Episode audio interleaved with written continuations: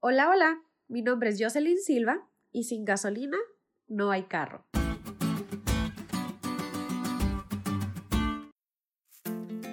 Hace unos años atrás, cuando recién comencé a trabajar, para mí era muy difícil trasladarme de un lado a otro. Mi sueldo era muy poco como para gastar en transporte a diario y más de una vez al día. Así que hablé con mis papás sobre la necesidad de adquirir otro carro y juntos comenzamos a ahorrar y a orar para que Dios nos permitiera poder comprar ese auto. Casi un año después, la bendición llegó y cuando al fin tuve mi carro me sentí demasiado feliz.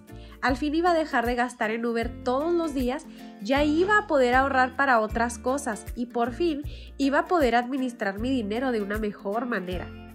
Aquí pudiera abrir un paréntesis y reírme un poco de mí misma, pues jamás me pasó por la cabeza la idea de que teniendo un carro iba a gastar lo mismo o incluso más en gasolina y mantenimiento, porque si no lo hacía, de nada me iba a servir tener un carro sin combustible.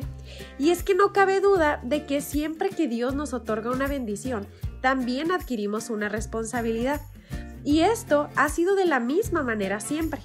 Cuando Dios entregó a Israel la tierra prometida, también les dijo que era su responsabilidad y su deber obedecer, porque si no lo hacían, la consecuencia inevitable sería que otras naciones los destruirían y los sacarían de la tierra que Jehová les había dado.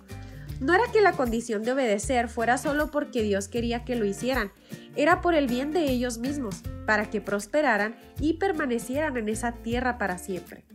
Jeremías, quien por cierto cita a Deuteronomio, enfatiza a Israel que ellos tienen el templo de Dios y ellos son el pueblo escogido. Pero nada de eso les traería bendición si no eran obedientes. Y esa obediencia incluía su forma de tratar a los extranjeros, a los huérfanos y a las viudas, pues eso demostraría a otros el gran amor de su Dios. Hoy, nosotros también tenemos la responsabilidad de cuidar las bendiciones que Dios nos ha dado, y podemos hacerlo mediante la obediencia a su ley, lo cual incluye amar a Dios y amar a nuestros semejantes.